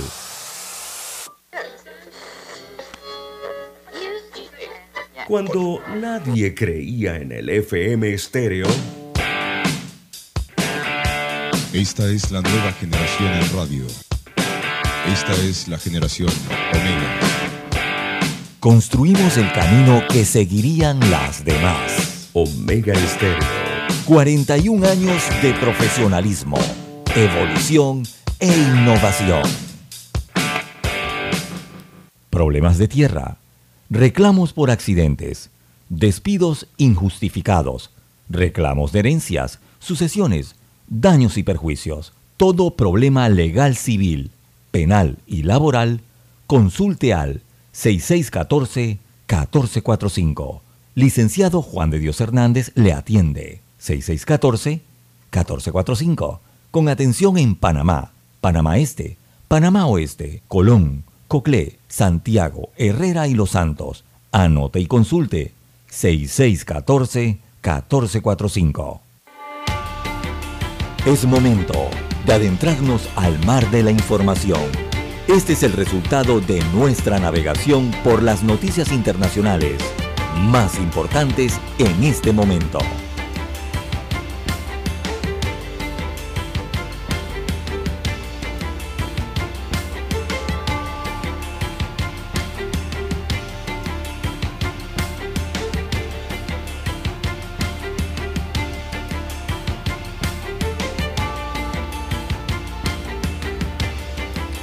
Bien, amigos oyentes, las 6.53 minutos de la mañana en todo el territorio nacional. Arrancamos por América, en la parte baja del continente, en Sudamérica, bueno, en Paraguay específicamente, don Luis Barrios, amigos oyentes. Allá las autoridades de aeronáutica paraguayas han abierto una investigación por un accidente de una aeronave que se registró en las últimas horas. Ellos dicen que van a indagar las cajas negras y las comunicaciones del piloto, por lo que, lo que le ha ocurrido entonces eh, a un avión de Latam en el vuelo 1325, eh, esta, en la madrugada de ayer, o esta madrugada realmente, que sufrió una emergencia mientras volaba, mientras viajaban. Ellos viajaban de Santiago de Chile a Asunción, eh, Paraguay. ¿Y qué ocurrió? Que bueno, había mal tiempo y se encontraron una granizada. Se encontraron granizo y parece que este granizo era grande, de verdad, don Lucho Barrio, en medio de esta tormenta, porque anoche estaba viendo los videos y las imágenes de cómo quedó esa aeronave, un- una aeronave de la TAM, un jet en este caso, que llevaba 48 pasajeros más la tripulación y que tuvo que hacer un aterrizaje de emergencia luego de que el parabrisas, los parabrisas eh, se rompieron todos, completamente rotos, ¿no? Llegó sin un motor, o sea, el motor se apagó en el aire, llegó sin un motor al aeropuerto y parte del frente destrozada completamente, ¿no? Eh, eh, Sí, lo que es la punta del avión la mismo. punta del avión que es el de... Desintegrada totalmente. Exactamente, ahí donde van los radares de, de meteorológicos casualmente, ¿no? Ahí donde van instalados. Llegó sin eso, sin nariz el avión, pero siguió volando y aterrizó y logró salvar a los pasajeros. La tripulación logró, gracias a Dios, esto sí, es, la verdad es que esto sí es un milagro después de lo que tienen que haber sufrido ahí arriba. eh, aterrizar el avión y que nadie, no haya habido, existido, perdón, ni heridos ni víctimas en este vuelo. Eh, usted vio los videos internos de cabina, don Luis Barrios, cómo saltaban Sí, los... total- impresionante. eh, cómo lo- la- las personas que iban en los puestos, o sea, de, de los vacíos que el avión o de los movimientos que iba en la turbulencia del avión, oiga, quedaban en el aire eh, los pasajeros. Hay muchos se tienen que haber golpeado la cabeza con la parte de la, donde colocan las bolsas pequeñas arriba personales en los aviones, ¿no? Eh, esa situación se presentó ayer en Sudamérica. Entonces, al ver eh, las fotografías, eh, don Lucho, las, las autoridades tanto de Chile como de Paraguay van a investigar qué ocurrió con esto y por qué ese avión estaba volando precisamente cuando había mal tiempo. Regularmente los- la- los tri- las tripulaciones, los pilotos tienen información en directo eh, en el momento del estado del tiempo. Ah, alguien va a perder su trabajo ahí, Eh, César. Hay que ver, hay que investigar allí qué realmente ocurrió cuando atravesaron entonces sorpresivamente una tormenta de granizo este vuelo que evidentemente destruyó uno de los motores del avión que se apagó y eh, yo me quedé sorprendido porque vi en las fotografías de don Luis Barrios eh, vi que se desplegó el RAM de las alas. El RAM, para los que no, en, en aeronáutica o en, las aeronaves, el RAM es una pequeña hélice que se despliega automáticamente, está dentro del avión. Usted, usted ha jugado cuando niño con, con, con una varita, que usted le coloca una hélice y va corriendo con el viento y la hélice va dando vueltas. ¿Verdad? Cuando niño. Bueno, así mismo los aviones tienen una hélice. Esa hélice se despliega en caso de emergencia. ¿Y para qué sirve esa hélice? Que con la velocidad en que va el avión, la hélice comienza a dar vuelta. Y, esa, y eso genera, a, eh, través de un generador, perdón, genera energía para una energía auxiliar para que el avión eh, tenga energía. Entonces, cuando esa hélice se despliega, eso es muy raro, pero muy raro que esa hélice se despliegue. Tiene que haber pasado algo extremadamente serio y grave en la aeronave para que ese sistema se active. Y ayer aterrizaron con esos sistemas activados. Entonces, eso es indicativo de lo que sufrieron arriba eh, en esa aeronave estos pasajeros y esta tripulación. Porque esa turbina de aire de impacto simplemente se activa cuando el avión ya ha perdido los sistemas primarios y cuando el avión ha, perdido los sistemas auxiliares. Allí entra esa hélice de emergencia, a generar algo de, energía de energía para los sistemas del avión mientras se encuentra en una emergencia. Así que hasta allá sufrieron en esa aeronave, producto de esa granizada que se encontraron de frente de don Lucho Barrios. Usted vio los videos, Sí. ¿no?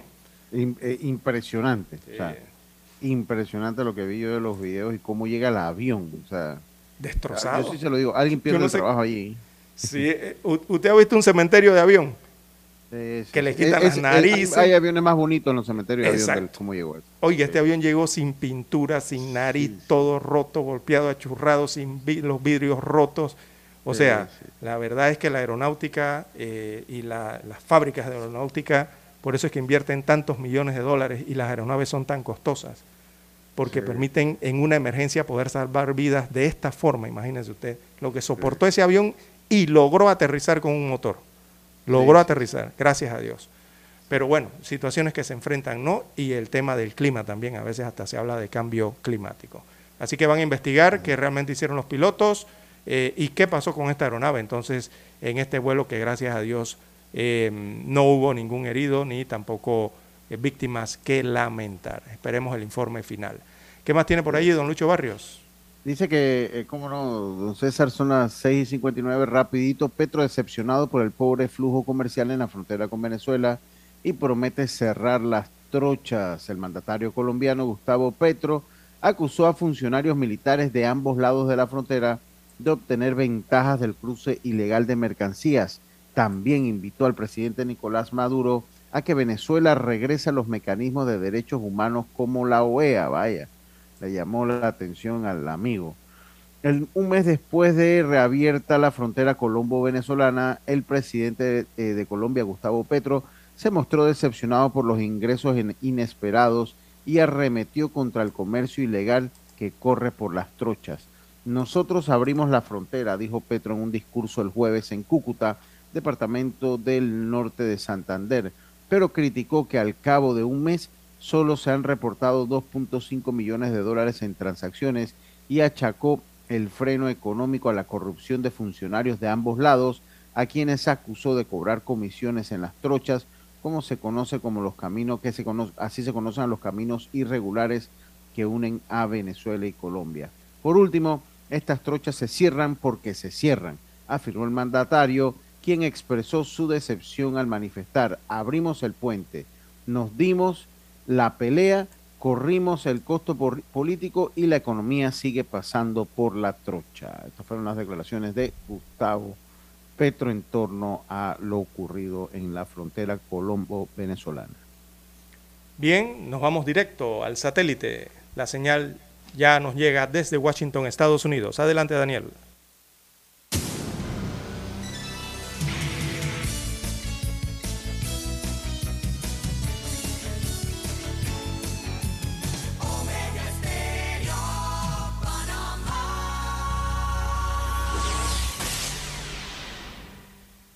El satélite indica que es momento de nuestra conexión. Desde Washington, vía satélite.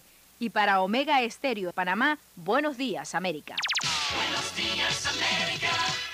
Vía satélite. Desde Washington.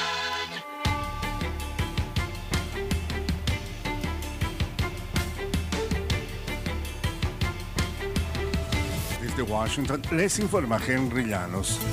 Organizaciones demandan a la autoridad migratoria por dificultar la comunicación entre las personas detenidas y sus representantes legales. Nos informa Laura Sepúlveda. En centros de detención de Florida, Texas, Luisiana y Arizona se estaría dificultando la comunicación entre inmigrantes que han sido detenidos y sus abogados, lo que complica preparar argumentos ante un juez federal. Recientemente trabajé en un caso en el que traté de contactar a mi cliente. Me dijeron que recibiría una llamada telefónica en las próximas 48 horas. Ese cliente no habla inglés, yo no hablo español. Recolección de datos contra reloj, dice Food que enfrenta, por lo que debe priorizar la información e incluso en ocasiones ignorar la parte humana. Laura Sepúlveda, Austin, Texas. Más de 300.000 inmigrantes, en su mayoría centroamericanos, corren el riesgo de perder su estatus de protección temporal TPS después de anunciar que las negociaciones eh, con la administración del presidente Joe Biden se interrumpieron esta semana. El equipo legal eh, le dijo a La Voz de América que la razón por la que se rompió la negociación es que los abogados de los eh, tepecianos estaban buscando una protección modesta para sus clientes y el gobierno no estuvo de acuerdo en brindar ni siquiera una protección modesta a los titulares del TPS. El periodista y dirigente político venezolano Roland Carreño cumplió dos años en prisión sin haber recibido una condena. Nos informa desde Caracas Carolina Alcalde. El juicio del periodista Roland Carreño, que se había iniciado en mayo de este año, deberá comenzar desde cero tras la baja médica del juez que lleva la causa, detalló Joel García, abogado de Carreño. Lo que hicimos durante estos cinco meses ya no existe. En estos cinco meses pudieron darse cuenta de que todo es un montaje contra Roland Carreño. No hubo ni un solo órgano de prueba que pudiera desvirtuar la presunción de inocencia, viendo esa, ese pronóstico favorable de una absolutoria en contra de Roland Carreño,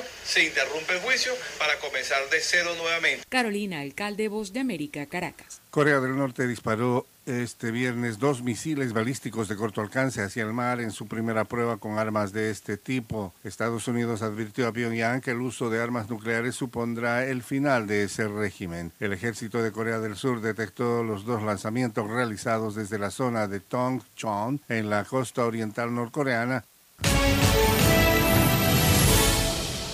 El canciller de Honduras, Enrique Reina, y la embajadora de los Estados Unidos en Honduras, Laura Dogu, tienen previsto sostener la próxima semana un encuentro diplomático donde el gobierno hondureño solicitará explicaciones ante una serie de declaraciones que cuestionan la forma de gobierno de Xiomara Castro. Y precisamente fue durante una intervención ante la Cámara de Comercio hondureña estadounidense en la que la diplomática expresó que la estrategia energética, las reformas laborales y los mensajes del gobierno sobre la necesidad de reducir o eliminar los incentivos para inversión extranjera envían un mensaje claro a las empresas de que deberían invertir en otros lugares y no en Honduras. El analista político Rafael Jerez, al ser consultado sobre el tema comercial entre Honduras y Estados Unidos, fue claro al responder a La Voz de América que la política en este rubro refleja muchas dudas. Creo que ahí es donde todavía hay una deuda pendiente de no entrar en un escenario de conflictividad que a lo interno existe en el país y eh, que eso no se traslada al exterior porque si bien es válido tener posturas políticas, que al final ese es el propósito de un gobierno. Por su parte, el designado presidencial Salvador Narrala criticó y aseguró que no comparte ciertas políticas económicas del gobierno actual. Las exportaciones de Honduras, el 80% son para Estados Unidos. O sea, de todos los países que nos compran, el que más nos compran, 8 de cada 10 dólares que entran a Honduras por las exportaciones son de Estados Unidos. O sea, nosotros somos un país muy dependiente de los Estados Unidos. Sin embargo, el congresista Ramón Barrios del Partido Libre reconoce que Estados Unidos es el principal socio comercial, aunque dijo que no obstante, la nación norteamericana debe respetar el gobierno de Xiomara Castro. Si ella ve diferencias, nosotros vamos a ver los puntos de convergencia y a partir de esos puntos de convergencia podamos trabajar juntos en pro del desarrollo de Honduras y las buenas relaciones que podamos tener con los inversionistas norteamericanos aquí en Honduras. Desde el despacho presidencial, el ministro de la Presidencia, Rodolfo Pastor, reafirmó que Honduras es un país soberano e independiente y respaldarán las decisiones de la presidenta Xiomara Castro ante los cuestionamientos de la diplomacia estadounidense. Óscar Ortiz, Voz de América, Honduras. Desde Washington vía satélite y para Omega Estéreo de Panamá hemos presentado Buenos Días América. Buenos días, América. Vía satélite. Desde Washington. Problemas de tierra, reclamos por accidentes, despidos injustificados, reclamos de herencias, sucesiones, daños y perjuicios. Todo problema legal civil, penal y laboral, consulte al 6614-1445. Licenciado Juan de Dios Hernández le atiende. 6614-1445. Con atención en Panamá, Panamá Este, Panamá Oeste, Colón, Coclé, Santiago, Herrera y Los Santos. Anote y consulte 6614-1445. Noticiero Omega Estéreo.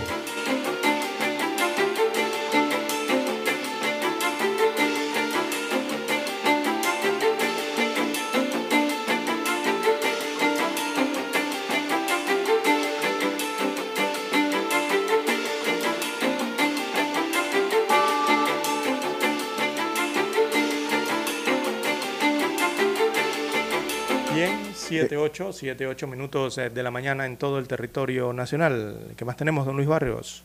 Sí, bueno, ya comienza a fluir la información de las fiestas patrias. Sí, importante. Que pues ya la próxima semana pues, estaremos en nuestro periodo de fiestas patrias. Las dianas empiezan el primero de noviembre y esto marca el inicio de la celebración de las fiestas patrias. El Ministerio de Cultura anunció que realizará las dianas el próximo martes primero de noviembre en homenaje al inicio del mes de la patria. La actividad se realizará en los estacionamientos frente a la entrada eh, del estadio eh, eh, Tula, del edificio Tula, sede principal en Vía España a partir de las 3 de la tarde. La ministra de Cultura, Giselle González Villarroel, informó que la actividad contará con la participación del Cuerpo de Bomberos del área metropolita- metropolitana, la banda de liras y tambores del Colegio La Salle y el grupo de saxofones del Servicio Nacional de Fronteras, Senafront. También en, este mismo tema, pues ya, eh, pero en otra información, la ATT restringirá el paso de los vehículos con carga sobredimensionada. Desde las 12 y 1 minutos de la madrugada del lunes 31 de octubre hasta las 6 de la mañana del lunes 7 de noviembre, eh, la Autoridad de Tránsito y Transporte Terrestre informó que restringirá el paso a los vehículos de carga sobredimensionados a nivel nacional. La ATT destacó que solo podrán transitar aquellos vehículos de carga que no excedan los 2.50 metros de ancho y 20 metros de largo, además de 4.15 metros de alto. Informaron que los vehículos como los volquetes, cisternas y furgones podrán circular de manera regular y sin mayor restricción. La entidad dijo que se toma esta medida por seguridad vial, movilidad y debido al desplazamiento masivo que se espera hacia el interior del país eh, próximo a las fechas patrias. Sí, y porque- Advirtió a los conductores que, dese- que sean sorprendidos eh, implicando o violando eh, estas medidas, se les llevará el vehículo en grúa. Además, se le aplicará una sanción con la infracción número 25 del reglamento de tránsito. Y, y también, don Luis Barrio, porque si no se llevan los adornos, se llevan las Sí. banderas. Imagínese usted un vehículo Sí, esto con estas dimensiones altísimas, de cargas altísimas, ¿verdad? Además que no es el momento. Sí, ¿no? exacto. Y, y se llevan los adornos, después se llevan las banderas también, ¿no? Además de lo peligroso que eso representa sobre la vía, el, el overload, ¿no?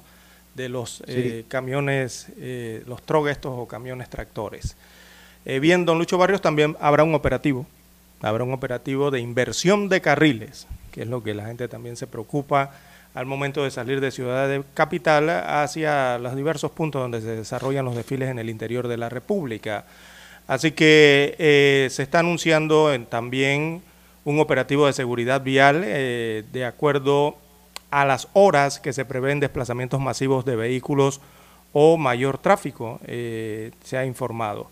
Para el 2 de noviembre, veamos el calendario, para el 2 de noviembre se proyecta habilitar la inversión de carriles que inicia en la Avenida de los Mártires hasta Raiján Cabecera, sería de Avenida de los Mártires hasta Raiján Cabeceras el 2 de noviembre. Esto en horas del mediodía, eh, 12 mediodía, por ahí estaría arrancando el operativo de inversión hacia el interior de la República hasta Raiján eh, desde la Avenida de los Mártires, para que tenga más o menos la hora. También otro punto donde se habilita el operativo será desde la espiga de la Chorrera hasta el distrito de Capira. Esto dependiendo del aforo de automóviles, o sea, la cantidad de vehículos que se estén desplazando en ese momento. Ellos tienen unos medidores allí, ¿no? Que uno- uno- unos cables que colocan sobre, sobre la vía y allí ellos van contando. Eso es un contador, ¿no? De vehículos. Así que el operativo de inversión de carriles, eh, destacan las autoridades, es para facilitar el desplazamiento desde y hacia el interior del país por las festividades patrias. Así que habrá inversión de carriles eh, desde el día 2 y dependiendo al flujo de vehículos, asimismo se estarán habilitando estas inversiones de carriles para el resto de los días. Eh, es importante esto porque, don Luis Barrio, con los trabajos que se están haciendo de la instalación de los que son estos, eh, el hincamiento ¿no? de los pilotes del metro, eh, de la ruta que va hacia Panamá Oeste del metro, el metro línea 3, eh, hay ciertos puntos, sobre todo allí en el entronque en Arreján, eh, ¿verdad? Donde está el puente Perurena, por allí la curva del ensueño, en donde hay algunos carriles que están inhabilitados. Así que a tomar las previsiones para esta semana que viene con esta vía principalmente, ¿no? Y la inversión de carriles. Porque la verdad, don Lucho Barrios, es que todas las mañanas nos envían aquí fotografías del el congestionamiento vehicular que se presenta, sobre todo en el área de Panamá Oeste. Y la verdad es que las personas que residen por allá, que viven por Wow. allá, eso es una experiencia, pero Sí. de resistencia. Ya yo no sé ni qué adjetivo ponerle a eso, don Lucho Barrios. Eh, eh, eh, esta gente tiene que resistir de verdad. Yo a veces veo unos programas en la televisión de, de estos juegos de resistencia para ganarse eh, el Olimpo y estas cosas que, que extremas ¿no? que presentan en televisión. Y yo digo, si allí llevaran a alguien de la chorrera, se los gana a todos. Sí, sí, mira, y, y- y mire, y, cuando usted saca y usted compra un vehículo, que, que son puntos que poco se tocan, el mantenimiento, las horas máquina que le mete eh, alguien que vive allá, el mantenimiento es mucho mayor y Sí, el desgaste también. del carro es mucho mayor. Porque la gente dice, bueno, al, al auto se le cambian cada 5 mil kilómetros el aceite, por decir algo. Pero el problema es que el vehículo en uso, eh, pues, eh, eh, Claro, acumula horas uso de máquina. El y desgaste. todo esto desgasta el, el- el- el- sus El vehículos. Vehículo. ellos tienen también que, que cubrir costos mucho más altos en man- man- mantenimiento de sus vehículos, en la calidad de vida. Ojalá esto del metro cambie un poco la vida de, Sí. de estas personas, porque verdad que eh, Tranques terribles. muy, muy difícil. Tranques Sí. terribles para el área de Panamá Oeste a diario que sufren. Y la verdad es que eh, uno que no, bueno, no utiliza tanto la vía, eventualmente la utiliza, ¿no? No todos los días, pero cuando la utiliza, imagínese si uno se prepara mentalmente, psicológicamente, cuando va hacia el interior, y uno siempre se prepara para lo peor, sobre todo en este tramo que tiene que ver entre Panamá y Panamá Oeste, me refiero al, al tranque específicamente. Imagínese cómo se prepararán todos los días los amigos que residen en la Sí. chorrera.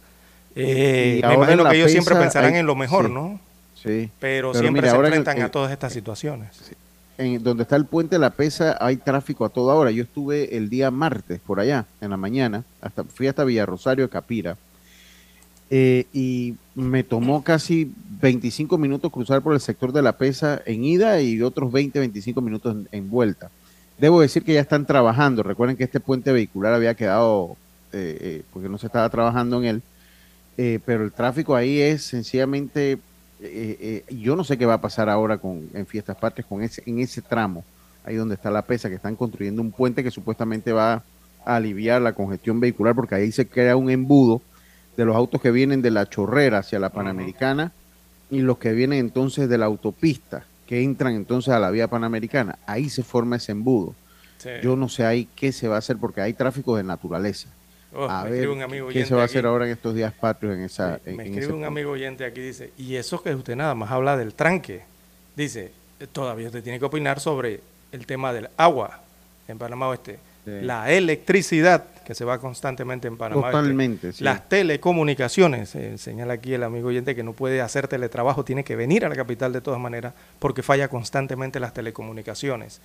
Sumado a lo de los terribles tranques, dice que usted está señalando, es complicado vivir en, en Panamá Oeste. Nos dice aquí un amigo oyente que viene sobre la vía. Eh, bien, don Lucho Barrios, las 7.15, 7.15 minutos de la mañana en todo el territorio nacional. Y nada más antes de ir al cambio, ¿usted cuánto hizo para ir a Chorrera y regresar? 25. Yo fui hasta Villarrosario una hora y 30 minutos. a, más. Capira, perdón. Una, Hasta eh, Capira. Una hora, 30. Una, hora 30 minutos. de Tebriz. Pues le digo que usted me ganó en tiempo. Ayer fui a hacer el trámite para la matrícula de mi automóvil al municipio. Y adivine cuánto me tomó. No, la no la tengo todavía. Aquí en Panamá. Aquí en el municipio de Panamá. Y adivine cuánto me tomó nada más pagar el impuesto. Todavía no he terminado el trámite. Nada más pagué el impuesto. Una hora 37 minutos. Para pagar, nada más. Y todavía no tengo la matrícula ni el sticker. Sigo contando. Y eh, bueno, ya han pasado 21 horas desde que pagué eso. Y todavía no tengo la matrícula, ni la lata, ni nada. Ni el Wow. sticker. Porque ahora dice que tengo que ir a una cita. Me van a hacer una cita para ir a buscar la matrícula. Y el tiempo corriendo. Increíble. Pero cierto. Bueno, vamos a la pausa y retornamos.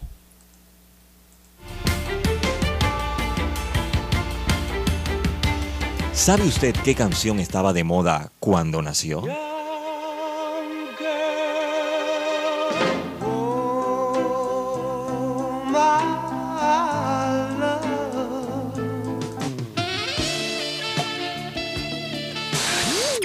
Cuando el hombre llegó a la luna, ¿cuál era el tema que estaba sonando en la radio?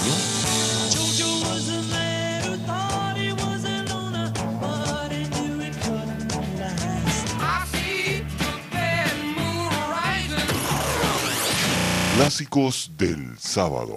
Todos los sábados, por Omega Estéreo, la radio sin fronteras. Noticiero Omega Estéreo. Desde los estudios de Omega Estéreo, establecemos contacto vía satélite con la voz de América. Desde Washington, presentamos el reportaje internacional.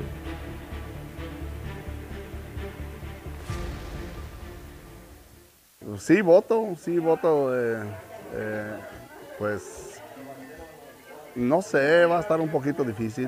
José Guadalupe Jiménez nació en Zacatecas, México y lleva 26 años en Estados Unidos. Votará en la Florida, consciente de que el entorno post-pandemia ha puesto a la economía como una de sus prioridades a la hora de sufragar. El empleo, el empleo ya ahorita que va a empezar, eh, eh, supuestamente que va a bajar la, eh, la recesión y todo eso.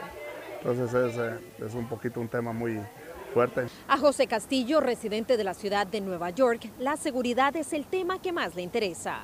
Nosotros como hispanos estamos con la esperanza, ya que tenemos familia, tenemos hijos, de que pare la criminalidad aquí en el Bronx, en Brooklyn. La demócrata Kathy Hochul, aspirante a reelegirse como gobernadora de Nueva York, ha perdido ventajas según encuestas recientes ante su rival republicano Lee Zeldin, un aliado cercano al expresidente Donald Trump y quien ha prometido reducir el acceso a abortos, un tema que en el noreste del país sigue generando rechazo. Hay situaciones que lo ameritan y hay otras situaciones que en realidad yo no estoy de acuerdo. Pero para otros votantes en el sur del país no hay término medio frente al aborto. El aborto es una de las cosas que siempre yo he estado en contra, eh, sea quien sea, y eso es a veces lo que, me, lo que a mí me pega bastante para saber por quién votar. El analista Robert McCauley considera que este ciclo electoral luce más favorable a los republicanos. Tal vez el ambiente favorece a los republicanos. Es verdad que en algunos casos sus candidatos son débiles, son trompistas que fueron ganadores en las primarias, pero todavía tienen chance muchos de ellos de ganar. Celia Mendoza, Voz de América, Nueva York. Escucharon vía satélite desde Washington el reportaje internacional. Noticiero Omega Estéreo.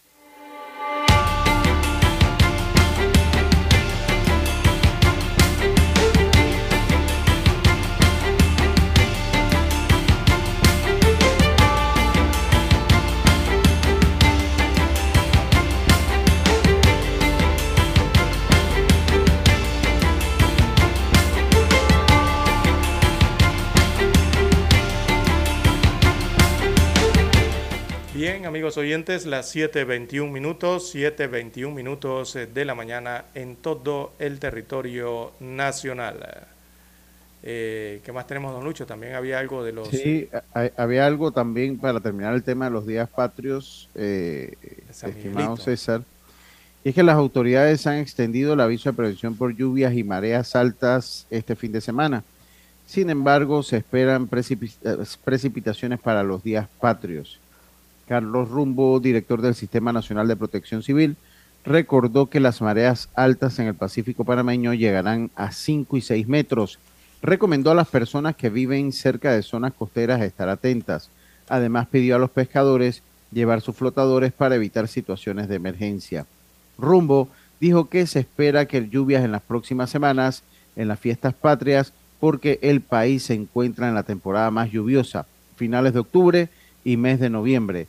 Solicitó a la ciudadanía que eviten ir a ríos y playas cuando se dan fuertes lluvias. Recomienda esperar el verano para visitar estos lugares, destacó eh, el director del Sistema Nacional de Protección Civil, Carlos Rumbo. Así es, don Lucho Barrios. Eh, bueno, lo que va a estar ocurriendo, ¿este pronóstico lo dio para el fin de semana o para semanas? Sí, para el fin de semana. Sí, Para es este que fin de semana que, que se espera se está esperando. Aunque las cartas meteorológicas para hoy, eh, en las últimas horas, o sea, en las últimas seis horas, supongo que ese informe es anterior a ello, eh, están hablando de que se está disolviendo ya la, esa onda tropical, que es la que podría generar eso que estaba señalando Carlos Rumbo. Pero de todas maneras, él tiene razón porque hay que cuidar el tema de la prevención debido a la temporada y al mes Claro. en que estamos. No es Claro tanto por las ondas tropicales o ese tren de ondas tropicales que están pasando, sino es por eh, las lluvias de la temporada. Eh, que suelen ser copiosas, eh, ¿verdad? Abundantes en el mes de octubre, y eso es lo que hay que prevenir. Y si eso se combina entonces con estas ondas tropicales o otro fenómeno, alguna depresión, alguna tormenta tropical, se complica más la situación. Esperemos que nada de eso pase ahora que vienen las festividades patrias y los muchachos salgan entonces a desfilar bien tranquilos, ¿no? Con, con un buen sol, aunque regularmente cae su lloviznita por allí. Sí, sí, en siempre medio es de los de- inevitable, siempre En llueve. medio de los desfiles patrios, ¿no?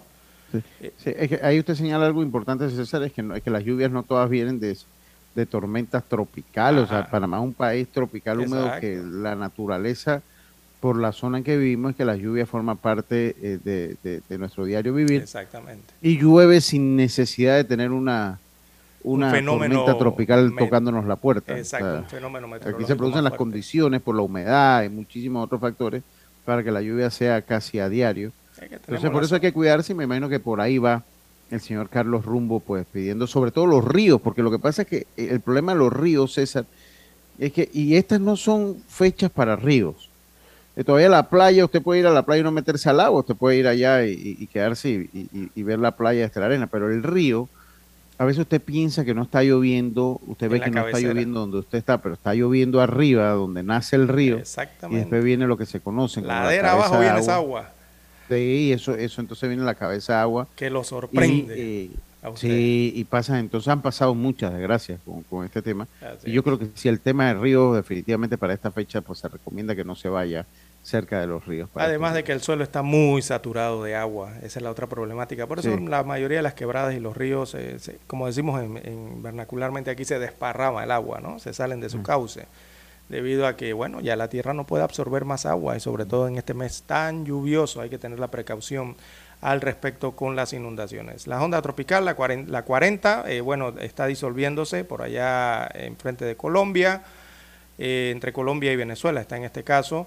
Eh, más atrás viene otra onda en el Atlántico, está muy lejana, aunque sí están revisando allí, le están manteniendo eh, vigilancia a esa onda tropical que pudiese tener posibilidades de alguna depresión. Pero todavía está muy temprano para hablar de esa situación, está muy lejos en el Atlántico, la número 41. Bien, amigos oyentes, las 7.26, 7.26 minutos eh, de la mañana en todo el territorio nacional. También habíamos titulado algo de San Miguelito, eh, eh, de los desfiles patrios. Bueno, se me corrió la información aquí que tenía que nos habían mandado de cómo serían los desfiles, también en ese populoso distrito de la provincia eh, de Panamá. Bien, las 7.26, 7.26 minutos eh, de la mañana en todo el territorio nacional. ¿Qué más información tenemos para hoy, don Luis Barrios? Sí, eh, bueno, eh, aquí hay una información rapidita antes de terminar. Dice que tres tenientes de la policía colaboraban con red de narcos. Eh, una operación antidroga dejó al descubierto la colaboración de tres tenientes de la Policía Nacional con una red de narcotraficantes eh, a la que desde el 2017 se le decomisaron dos toneladas de droga. La denominada Operación Foráneo, que eh, incluyó allanamientos en Panamá y Colón, permitió a las autoridades capturar a 12 per- personas y neutralizar una red criminal que introducía drogas en contenedores en los puertos ubicados en la costa atlántica y el Pacífico. Eh, de acuerdo a las investigaciones, los tres tenientes de la policía, quienes se encontraban próximos a la jubilación, estaban encargados de entregar información a la red criminal sobre el movimiento de las unidades policiales por los puntos por los cuales se transportaba la droga. Es la tercera red 27. criminal dedicada al tráfico de drogas desmantelada en los últimos dos años que utilizaba este sistema. Lastimoso esa Así es. información. don César. Bueno, con esa información terminamos la mañana.